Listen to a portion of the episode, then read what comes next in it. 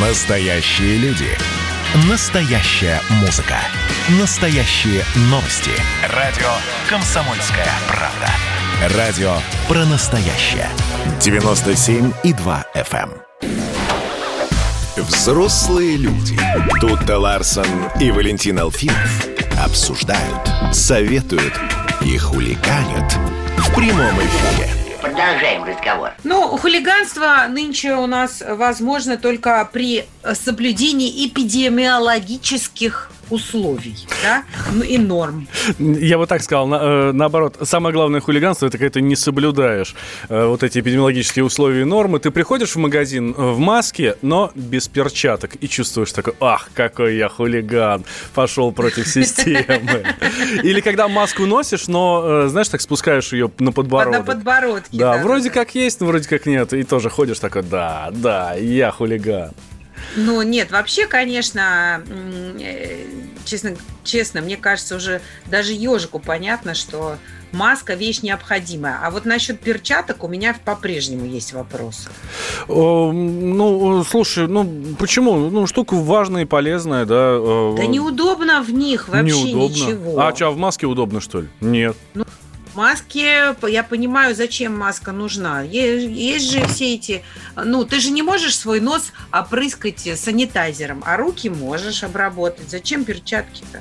Ну, смотрите, какая история. Кривая заболеваемости после летнего затишья снова поползла вверх. И хотя ну, с телеэкранов и радиоприемников нас э, уверяют, что ситуация с пандемией контролируется, цифры все равно растут. Хочешь ты этого или не хочешь. Начиная со второй половины августа в России диагноз ковид ставили четырем с лишним тысячам человек в сутки, а в начале сентября уже пяти с лишним тысячам. А вот с прошлой субботы, э, помните, да, мы, мы же с вами уже говорили об этом, что новые рекорды практически каждый день по 6 тысяч заболевших в день. А, и это много, это много. Вот. И для того, чтобы для того, чтобы предотвратить всю вот эту вот историю, власти ну, на местах начинают закручивать гайки. Если раньше можно было, ну, чисто теоретически зайти в магазин без маски, то сейчас уже категорически нет. Даже самые маленькие палатки, даже кофейни, кото- куда ты не заходишь, а там с улицы просто покупаешь кофе, да, тебе говорят, нет, без маски, дружище, мы тебе ничего не продадим. Вот, потому что штраф 5000 рублей, и э, эти штрафы, ну, за, за этим очень-очень-очень серьезно следят. Ну и да, и это нормально. И, честно говоря, надо сказать, что у нас в России еще достаточно мягкая ситуация, потому что на Западе, например, а, вообще нарушителей карантина штрафуют там чуть ли не на миллион. В Египте за людьми без масок устраивают слежку, а мне рассказывали, что э, уже забыла в какой-то скандинавской стране, если значит, э, увидели человек, мужчина там на площадке играл с ребенком без маски, так вызвали добропорядочные соседи полицию. Его Я- скрутили, надеюсь? Его скрутили и загребли, да. Класс. А моя сестра сейчас живет в Малайзии, родная сестра, и они, э, когда у них там был жесткий режим изоляции, у нее двое очень активных мальчиков, и они по вечерам пытались, значит, вылезти на пляж, который находится в 100 метрах от их дома. Мгм. Так соседи тоже стучали, представляешь? То есть они там реально по-партизански какими-то задами пробирались на этот пляж, чтобы дети хоть немножечко э, попрыгали там напри- ну, никого вокруг, да, пустой пляж, людей нет, никакой, никакого э, там, ну, никакой опасности, кого бы ты, кого они там, камни или устрицы они там могут заразить. Но, тем не менее, соседи э, за этим очень бдительно следили, и при малейшей там, э, как только увидели тебя на пляже, тут же, значит, сразу звонили в полицию или там в какие-то специальные службы, и сразу большой штраф. Очень неприятно. Ну, э, смотри, что происходит в Италии? Давай э, спросим у нашего корреспондента Татьяны Огневой Сальвони. Там какие э, ограничения, как они действуют и насколько серьезно их соблюдают? Пока что новых ограничений в Италии нет. Все те же маски и дезинфекция рук. Когда входишь куда-то в публичное место. Но в школы и в сады, кстати, родители не пускают. Родители теперь всегда ждут снаружи. Итальянцы очень дисциплинированные люди, они по-прежнему носят маски. Маски вообще теперь превратились просто в фэшн-объект. Как-то даже привыкли, никто особо не возмущается. Второй волны опасаются из-за неудобства жизни, ограничения в передвижении, в бизнесе, в работе, во встречах с друзьями этого боятся больше, чем болезни. Поэтому стараются соблюдать дистанцию и такие достаточно осторожные. Стали еще более размеренными итальянцы. Ну вот видишь, итальянцы, они сознательные, они понимают, что они не хотят вторую волну, они не хотят второго карантина, и поэтому соблюдают всю вот эту вот историю. У нас, конечно, ситуация совсем другая. Не знаю, я вот ну, в метро едешь, и, не знаю, там из, из 10 человек, ну, трое-четверо в масках. Про перчатки вообще не говорю. Перчатки последний раз видел очень давно, и то это вот не виниловые или там латексные или резиновые перчатки, да, вот эти вот, которые и надо использовать такой ситуации ситуация, а ходят в обычных тряпочных, а от них толку никакого. Не знаю, я вижу очень много людей в масках и в метро. Э, в метро я, правда, давно не спускалась, но на улицах и в парках, и в кафе, и а, особенно в магазинах продуктов. Мне кажется, что ну, москвичи как минимум а, норму соблюдают там, процентов на 70, вот так. Что происходит в Финляндии? Давайте мы э, узнали, как в Италии дела обстоят. А в Финляндии что? Алексей Варенов, корреспондент комсомолки Финляндии. С начала августа финские власти рекомендуют носить закрывающие рот и нос маски в общественном транспорте, а также в местах, где невозможно соблюдать безопасную дистанцию. По моим наблюдениям, их носит каждый второй. Многие объясняют свой отказ от ношения масок тем, что в Финляндии легко соблюдать социальную дистанцию и нет столпотворения. Другие считают, что маски просто стоят слишком дорого. Поэтому малоимущим средства индивидуальной защиты выдают бесплатно муниципалитеты, а для остальных расходы на маски разрешили вычитать из налогов. О, ну даже так. Вот, вот, вот вам благословенная Скандинавия, понимаешь? Все для людей. Ну, в общем, я, я, мне, конечно, э, ближе и понятнее история в Италии, где маски становятся частью fashion а, и уже даже огромное количество брендов, всякие Шанели, Манели и прочие там э, супердорогие fashion э, монстры индустрии стали выпускать маски и включать их в свои коллекции. Я, конечно, по-прежнему держусь и пользуюсь только одноразовыми масками, вот, но чувствую, что еще немножко, и я все-таки сдамся и куплю себе какой-нибудь Модную со стразиками. Да, модную со стразиками, да, или с какими-нибудь там висюльками, бирюльками, или хотя бы в огурцах. Ну, я имею в виду этот э, рисунок Пейсли красивый. Ну, не знаю. В общем, э, мне кажется, конечно, без масок мы теперь, э, наверное, вряд ли увидим людей на улицах в ближайшие много-много лет. И это печально. Но... меня, мне, меня напрягает. Ну, смотри, э, гайки закручивают, да, например, в Самарской области злостных нарушителей масочного режима в общественном транспорте будут высаживать, высаживать из автобусов. В Севастополе губернатор города Михаил Развожаев говорит, возвращаем обязательное ношение масок в закрытых помещениях, в транспорте, объектах торговли, учреждениях культуры э, и так далее. В Санкт-Петербурге э, детей, детей запретили водить в кино и театр организованными группами. Работу оздоровительных лагерей прекратили до 31 декабря. Все остальные ограничительные мероприятия сохраняются как минимум до 11 октября. Концерты даже отменяют. Вот, э, к, к, огромному э, сожалению. В Воронежской области напомнили о необходимости носить маску и перчатку и перчатки в публичных местах, в том числе в транспорте и на его остановках. А еще запретили работу фудкортов в торгушках, детских игровых комнат, кальянных, ночных клубов и других развлекательных и досуговых э, учреждений. А в спортзале заниматься можно, но только если там не больше 50% народу. Вот. Да, ребят, но это все равно все гораздо лучше и проще, чем если нас опять бы заперли на несколько недель э, в своих квартирах. Поэтому уж лучше так, но все-таки в свободе. Но вы же взрослые люди. И давайте мы сейчас э, проведем ну, достаточно объемную беседу про о нашем будущем, в котором теперь возможно все. Раз и сделали некий прорыв. Вот сегодня мы хотим поговорить, прорыв ли это, почему так много шума, страна слышала об этом. Есть те, кто смотрят в небо и мечтают о звездах. Комсомольская правда. Это радио.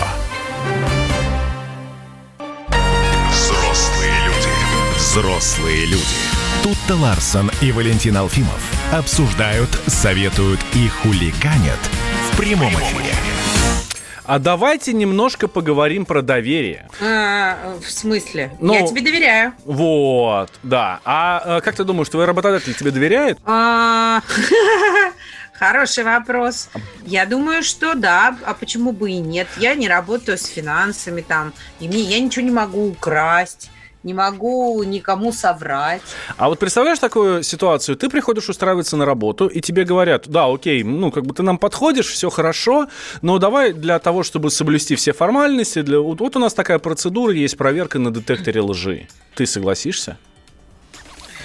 Не знаю, потому что у меня нету четкой уверенности, что я могу доверять своему работодателю. В, в такой ситуации или вообще?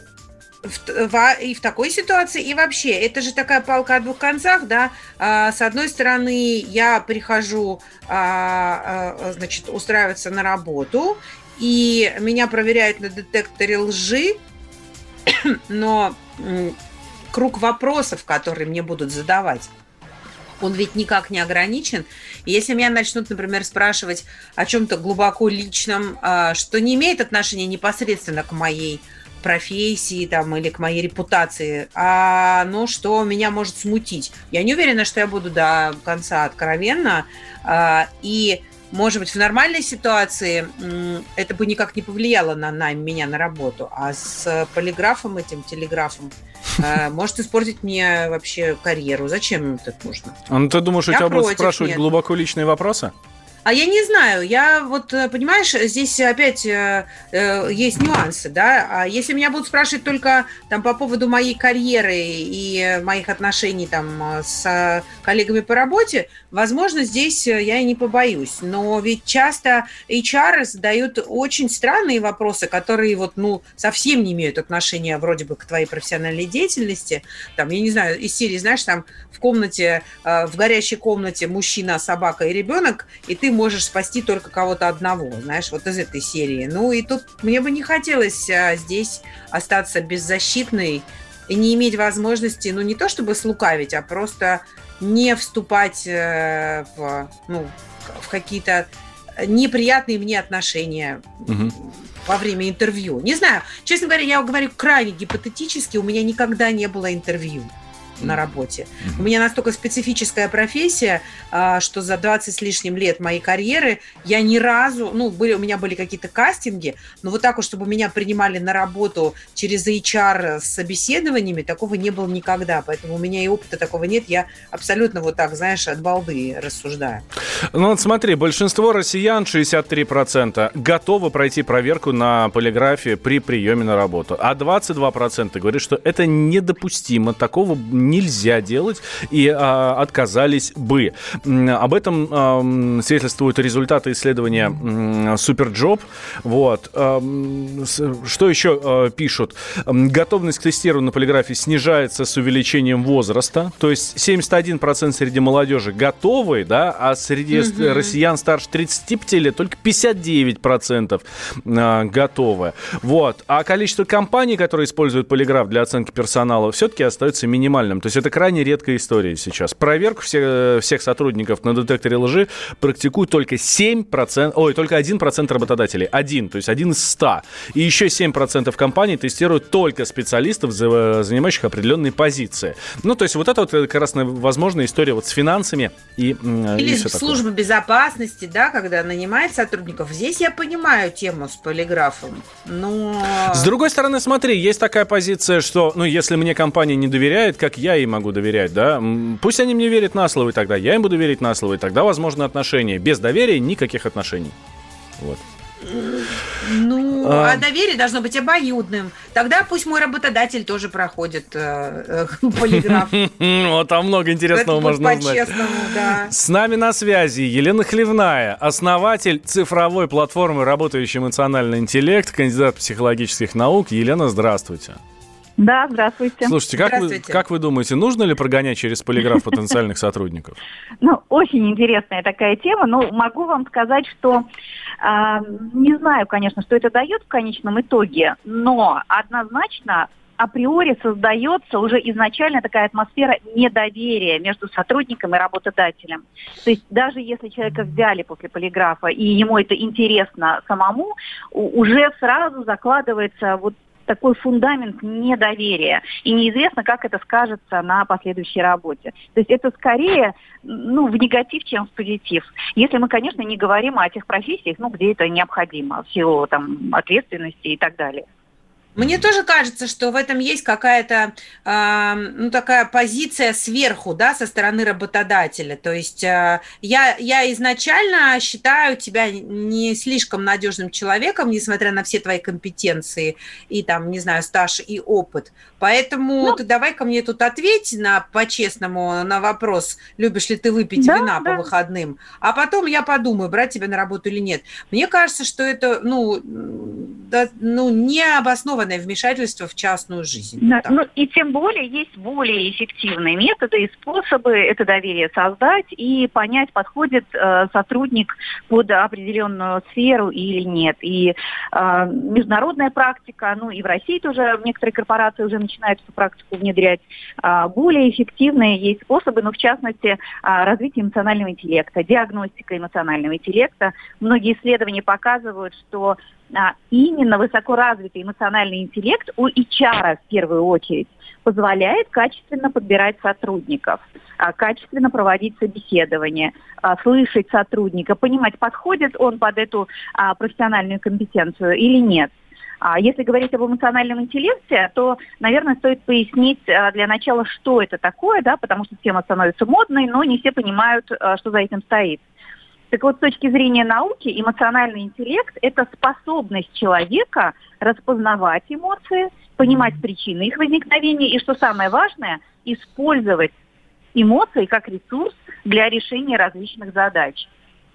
И как вот интересно. здесь это такая более современная а, тема для понимания, подходит ли а, этот конкретный человек под специфику этой деятельности, под ценности компании, вообще вольется ли он в коллектив или нет что э, может быть гораздо более важно, чем честен он или нечестен на собеседовании. Слушайте, Елена, а может быть есть какие-нибудь другие способы тестирования? Ну, не знаю, там поговорить по душам, э, выпить лишний раз, да, в непринужденной обстановке пообщаться. Ну а что, ты принимаешь сотрудника на работу? А, э, ну, там есть у него какой-то испытательный срок, месяц, два, три. Вот за эти месяц, два, три, мне кажется, можно хорошо узнать человека и действительно да постараться пообщаться. Валь, с каждым ну, постараться пообщаться с ним в неформальной обстановке. И тогда он вылезет наружу. Господи, может, он там два стакана принял и начинает такое рассказывать про себя, что ой-ой-ой. Совершенно верно. Но за эти два месяца компания уже потеряет, ну, как минимум, зарплату, да, двух месяцев этого сотрудника, пока она там в нем разберется. Есть более быстрые и более дешевые способы.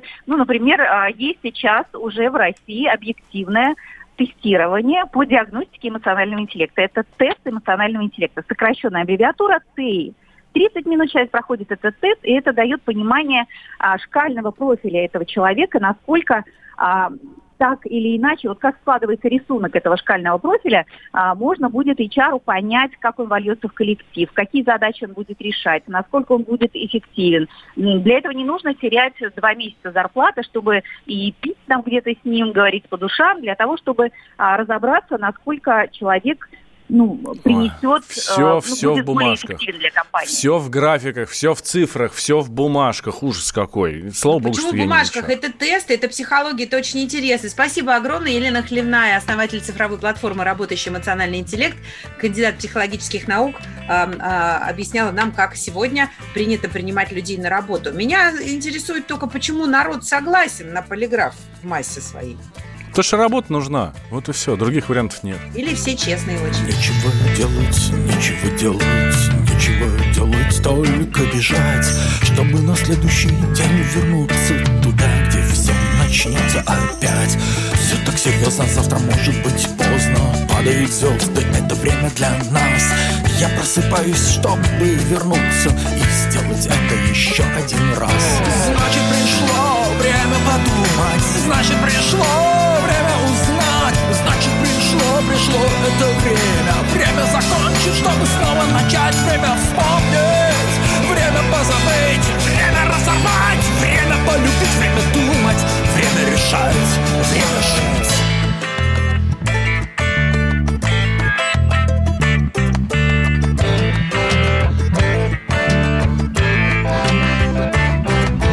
Нечего делать, нечего делать, нечего делать Только вперед, стать во весь рост на вершине горы. И скрыться там, где никто не найдет. Все очень сложно и крайне тревожно Но если возможно и время не ждет А ты еще ждешь свое светлое завтра Зная, но здесь никогда не придет Просто пришло время увидеть Просто пришло Просто пришло, пришло это время. Время все бросить и отыскать Время вернуться, время уйти Время потерять, время обрести Время скрыться, время сохранить Время спасти. Время движется вспять, время трещит по швам Время тянется долго, время рвется напополам. Я уезжаю в лес, построю там фиг-фам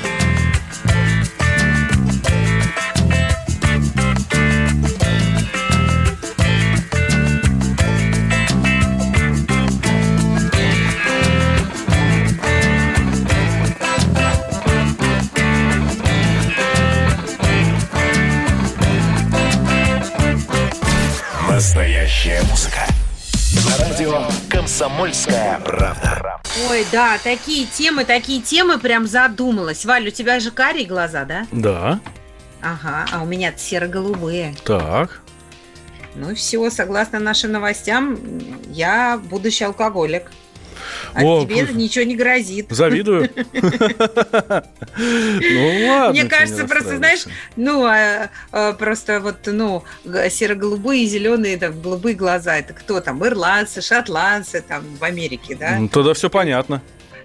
Э, ну, я имею в виду люди с, аналогичными корнями. Вот. А люди с карими глазами, это же, ну, ну например, э, там, я не знаю, выходцы из Ближнего Востока, допустим, или из Африки. У них там вообще все строго с религиозными эм, ограничениями в плане горячительных напитков, поэтому они пьют реже. Причем здесь цвет глаз непонятно. Ну ладно. Ну, интересное, конечно, замечание. Вот э, всегда думаешь, господи, вот есть же у людей время такой хренью заниматься.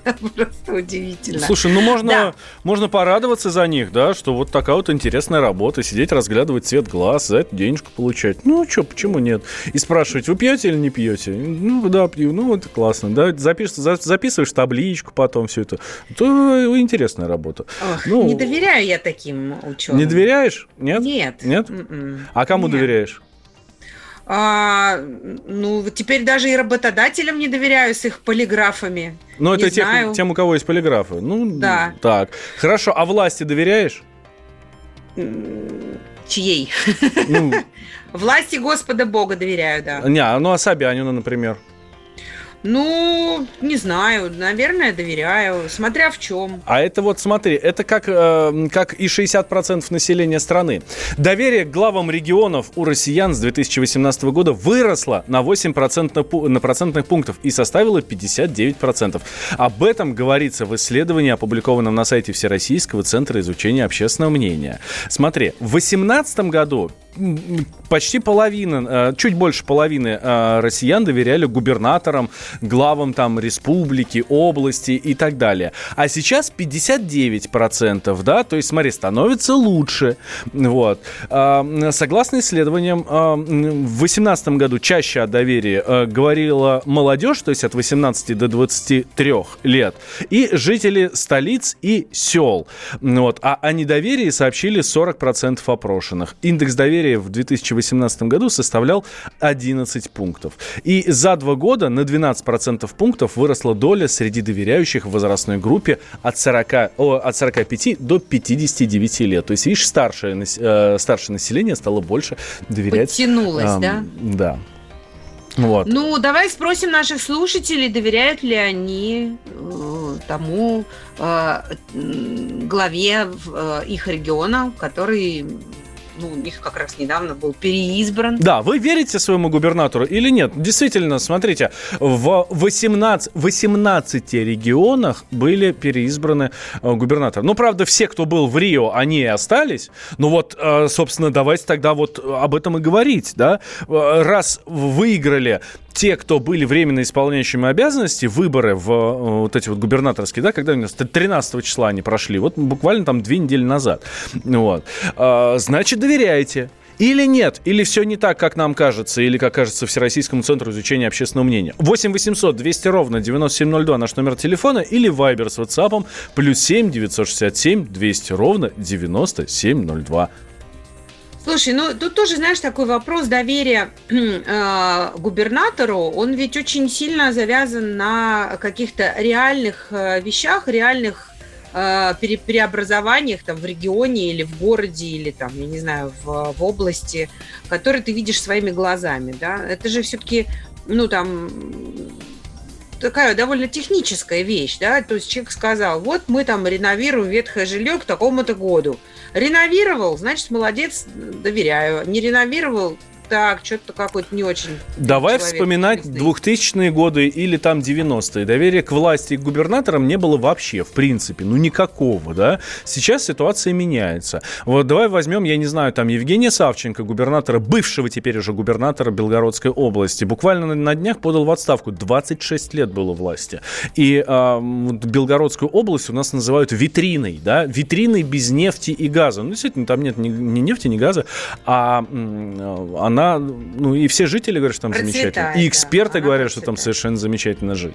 Вот, и действительно процветающая область. Или какие-нибудь ну, вот другие просто, регионы. Понимаешь, у меня почему-то, я, я наверное, ну, как-то не, нездорово мыслю здесь, может быть, но для меня губернатор, он а, больше про хозяйство, чем про власть. Ну, так и власть, есть, власть, конечно. Да, которая, конечно. которая там законы какие-то устанавливает, да, все-таки поэтому э, и спрос, мне кажется, вот с губернатора, он такой по, по, по хозяйственной части в основном. Что человек сделал для граждан, там, как он облегчил, улучшил жизнь, там, уровень жизни поднял, не поднял, дороги какие, мосты какие, там, сколько нормального жилья строится, детские садики и все такое. Ну, может быть, я как-то не очень а, ну, разумно на это смотрю, но вот мне кажется так, что губернатор – это такой хозяйственник в первую очередь. Э, и, и тут, конечно, ну, доверие очень сильно завязано на реальных поступках, не на каких-то там а, красивых словах, да, на каком-то, на какой-то харизме, на умении там, э, я не знаю, там, э, вот так выражаться, чтобы вот все заслушались и сказали, какой мужик, а просто на конкретных делах. Вот сделано, не сделано. Именно это наверное... говорили, и именно это говорили в свое время про Сергея Фургала. Помнишь, когда вы сняли, и нам да. многие нам да. звонили э, э, жители Хабаровского края и говорили, что ну вот он от народа, да, вот он сказал, сделал, все, никаких сказал, проблем, собственно, сделал, не да, было. Да, Ну и в этом смысле, видимо, э, действительно наши губернаторы многое делают, раз народ э, относится к ним с доверием, и доверие это растет. То есть, ну, наверное, что-то в регионах меняется к лучшему, поэтому такая а, так, такой эффект. Ну, смотри, из Иркутска пишут, что не доверяют, из э, э, Владимира э, пишет нам наш слушатель постоянный Валерий, пишет, что тоже не доверяет губернатору. Ну, смотри, видишь, немножко расходится вся эта история с, э, с опросами в ЦИОМа. Давайте, дорогие друзья, 8 800 200 ровно 9702, это номер телефона сюда в студию. Или Вайбер с WhatsApp, плюс 7 967 200 ровно 9702. А, слушайте, а, дорогие друзья, а раз уж вы не а, доверяете, раз уж вы вы не доверяете, вот в, из Иркутска, нам пишут из Владимира, да, а что должно произойти, чтобы вы начали доверять? Каким образом губернатор вашего региона должен заслужить ваше доверие? Что он должен сделать?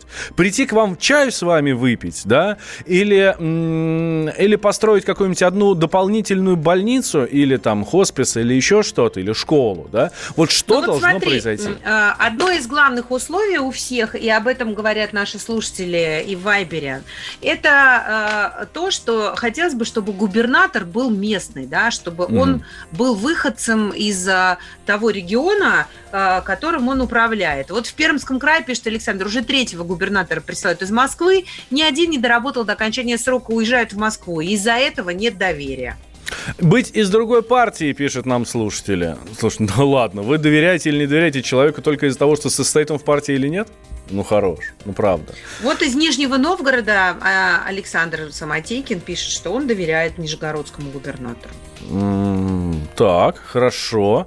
Статистика полное вранье. Доверие упало у всех как губернатору, так и к президенту, пишет нам из Краснодарского края. Еще одно сообщение из Краснодарского края. Нет, не доверяем. Там Вениамин Кондратьев, губернатор.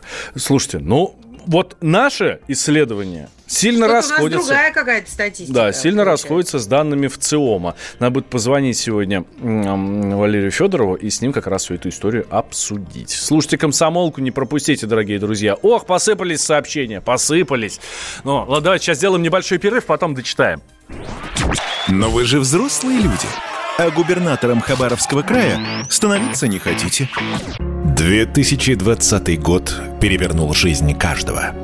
Что будет дальше, не знает никто. Мы не предсказываем, мы предупреждаем. Будущее может оказаться гораздо более опасным, чем настоящее. И все эти угрозы человечество прямо сейчас создает своими руками. Премьера на радио «Комсомольская правда». Слушайте новый проект «Мир дикого будущего». 10 фантастических аудиорассказов. 10 предупреждений о том, в каком мире мы можем проснуться уже завтра. С 14 сентября в 22.00 по московскому времени. Коридоры власти. Да, мы, мы в эти коридоры потихонечку э, входим, встречаем там Дмитрия Смирнова, нашего специального корреспондента. Дима, здравствуй. Привет, Доброе привет. утро. А, Дим, ну самая главная новость, самое главное событие дня вчерашнего – это выступление президента на м- Генассамблее ООН. Э, самая яркая такая, да, мы у нас и в прямом эфире э, радио «Комсомольская правда» его транслировали. Э, давай твое мнение, как ты его увидел и темы, которые увидел. Потому что, например, эксперты говорят, что какое-то ну, слишком, ну, слишком мягкое было выступление, такое без Осторожное очень, да. да. Ну, да, мы вчера говорили, что, наверное, нам хотелось бы увидеть там чуть-чуть Никита Хрущева, вот. 60 лет назад разговаривавшего с, с коллегами по ООН как раз с этой же трибуны, ну не с этой же, потому что Владимир Путин с нами не стоял, вот, но э, с другой стороны, это была тактика, которую выбрал Путин, и это была, может, даже не тактика, а стратегия, поскольку э, он продемонстрировал, что Россия государство, а, которое стремится к сотрудничеству, б, это ну, миролюбивое и не хочет идти ни на какие конфликты. С – это государство прогрессивное, которое не только которые готовы помогать а, всем, а, не только там в деле установления мира, но и в борьбе с коронавирусом. Не случайно вот этой вакцине российской было посвящено, ну, не знаю, сколько там, четверть, наверное, да, выступления, mm-hmm. может быть, даже больше. Соответственно, инициативы, большинство инициатив, которые исходили из выступления Путина, они касались как раз э, достижения российских ученых этой разработки, начиная там от предоставления вакцины бесплатно для сотрудников ООН и заканчивая конференцией по борьбе с коронавирусом. Слушай, ну а что, что ты думаешь по поводу вот этой переклички Трампа и Си Цзиньпиня? И про те 2 миллиарда, которые Китай предложил миру в качестве компенсации последствий пандемии, может, нам тоже что-то перепадет? Ну, наверное, сейчас там надо... Где записываться? Нам там не сказали? Вот-вот, да. Китайском посольстве или что? Ну, на самом деле, все закономерно. Трамп э, обещал, он, ну, он ведет просто свою предвыборную программу, борьбу на, этом, на противостоянии с Китаем. Ну, в общем, если Байден с Россией, то Трамп с Китаем, все правильно. Вот не случайно он про Россию Трамп ни слова не сказал. Вообще, надо сказать спасибо, Дональд, за то, что он уложился в 7 минут. Это было просто великолепно. В данном случае, чем короче речь, тем лучше, я считаю. Потому что полчаса, которые потратил президент Чили, например, ну, не знаю, заслужил ли он всей своей стороной эти полчаса мирового внимания. Ну ладно, ну ты знаешь, что и латиноамериканцы очень любят толкать громкие, длинные речи, серьезные. Ну, мы уж не будем брать даже э, Фиделя Кастро, да, но даже Николас Мадуро может. Может, может, это правда. Слушай, ну а что сегодня? Вернемся в Россию. А, Сейчас, подожди, я, я, хот, я хотел только а, отметить, да? что в ООН поблагодарили Владимира Путина за предложенную вакцину от коронавируса. Вот так. Ну, правда, пока не приняли, да, надо сказать. Да. Сказали спасибо, но как-то это не побежали вакцинироваться приятно же, что приехал, ну, привез подарки, да, приехал, привез подарки, хоть и не приехал. А, про бюджет, про бюджет сегодня говорят э, в правительстве, как мы будем, значит, наш дефицит бюджета вообще восстанавливать, как будем спасать экономику. Что-то об этом знаешь? Ну, я, честно говоря, про это тебе много сказать не могу, в том смысле, что бюджет э, хорошо, что его принимают вообще на три года, надо сказать, да, что они вернулись к этому по стратегическому планированию, не то, как mm-hmm. раньше вообще скатились некоторое время назад до годового. Вот. А по поводу э, того, как будут восстанавливать экономику, это более важный вопрос, чем бюджет, который там с дефицитом или профицитом. Из этой ямы у нас научились выбираться хорошо. Вот. Меры, которые будут предложены, или которые должны были, на самом деле, быть предложены там, 4 месяца назад, вот, они гораздо важнее. Денег, которые откуда-то возьмут. Откуда-то их точно возьмут, там они большие мастера придумают. Новые налоги, например, которые сейчас обсуждаются, или еще что-то. Угу. А, Дим, смотри, тут а, якобы ну, газета «Люмон» а, французская сообщила о якобы попавшей к ним расшифровке переговоров Макрона и Путина. Якобы они говорили там об Алексее Навальном. И якобы, значит, Путин с пренебрежением отзывался и называл его мошенником, и что якобы тот симулировал недомогание в прошлом уже. Вот, и, и симулянт, в общем, и все такое. Вот. А там, и там такое было, да, типа «Bonjour, well, hello, M». Да. Как, недавно мы же чьи-то расшифровки читали. Ну да, там это Белоруссия перехватила переговоры тоже немецко-польские, по-моему, как раз по, по этому поводу примерно.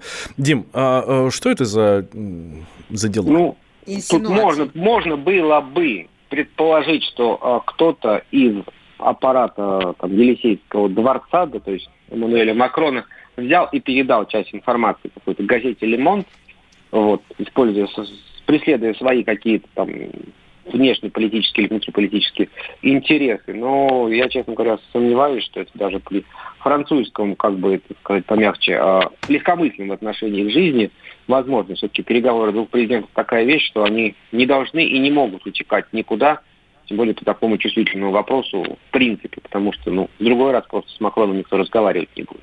Угу. А там еще версия была, что э, ну, якобы Путин сказал, что ну, это э, Навальный сам хлебнул этого новичка. Вот, в общем, сам, ну, сам вот, себе. Ну, понимаешь, общем... там даже сама вот это, тут мы можем сопоставлять э, то, как обычно разговаривает Путин, да, мы все угу. это видели, и то, как вот это излагаются вот, вот в этом в, этом, в этой французской заметке. Вот, оно настолько не, не бьется друг с другом, что... Неправдоподобно. Мы можем как бы с уверенностью сказать, что это так вот гальский, как это, сумрачный гений все это придумал, и на их совести. Ну, в общем, чушь слушай, слушай, окей. да, а, а ты э, ведь э, вчера рассказывал нам, что Владимир Владимирович будет встречаться с главой Росмолодежи. Встретились, что обсудили? Да, на самом деле, ничего особо интересного там не было. Там обсуждали проекты, все эти образовательные и просветительные лагеря. Таврида, Машук, э, территория смыслов. Там забавный был момент, когда Путин, впечатленный всей этой, этой махиной развернутой работы, сказал, что учиться когда люди будут студенты и школьники. Давайте сделать хотя бы так, чтобы это не, не мешало их основному месту обучения, а то как-то у вас тут прям много всего. Вот. Понятно. Самое интересное просто... будет у нас сегодня, потому что встреча Путина с сенаторами, от которой кто-то много ждет, кто-то мало. Мы знаем про это точно, что это будет выступление Путина в Кремле перед э, членами Совета Федерации, которые начинают новую сессию. И перед этим внесли ряд э, законов, внес президент в Госдуму, в парламент, которые перераспределяют функции. Вот, видимо, речь на этом на этой встрече будет идти о перераспределении функций и обязанностей в государстве. Вот это будет интересно сегодня послушать. Ну что ж, Да, следим. вот это- итальянцы-то сокращают свой по- этот э, э, парламент или что там они, количество сенаторов или депутатов. а у может, нас вдруг- добавляют а вдруг первого вице-спикера. Ну, первый вице-спикер, не бог есть какая нагрузка на, на бюджет. Тут дело в обратном тренде, что совсем недавно была такая точка зрения, что, в принципе, нужен ли нам двухпалатный, двухпалатный парламент, да, то есть что делает Совет Федерации. А сейчас все-таки возобладало, что надо добавить ему функции. Раз уж он что делает, то пусть вот он делает больше. Вот, вот, вот об этом сегодня будет. Раз уж есть, то пусть что-нибудь делает. Ну. Да, Дим, спасибо большое. Дмитрий Смирнов, спецкор комсомолки, завтра вернется с э, Димой и расскажет, что там происходит в коридорах власти. Вот. А мы с Тута Ларсен тоже прощаемся с вами до завтра. В 8 утра. Хорошего вам дня. Следите за своими карими и голубыми глазами. Семи холмов Мое небо дождем опрокинули в ночь Тени пяти углов Сколько троп и дорог для меня заплелись в одну Я иду по своей земле К небу, которым живу Снова в ночь летят дороги День просвет а мне досталась Трасса Е-95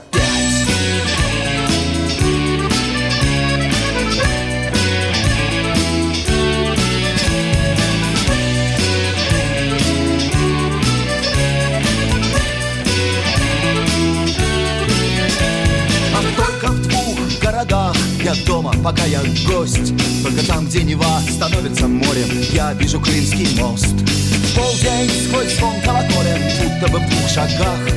Гром Петропавловской пушки Я слышу на покровах. Снова ночь летят дороги. День просвет менять Камуча, а мне досталась Трасса Е-95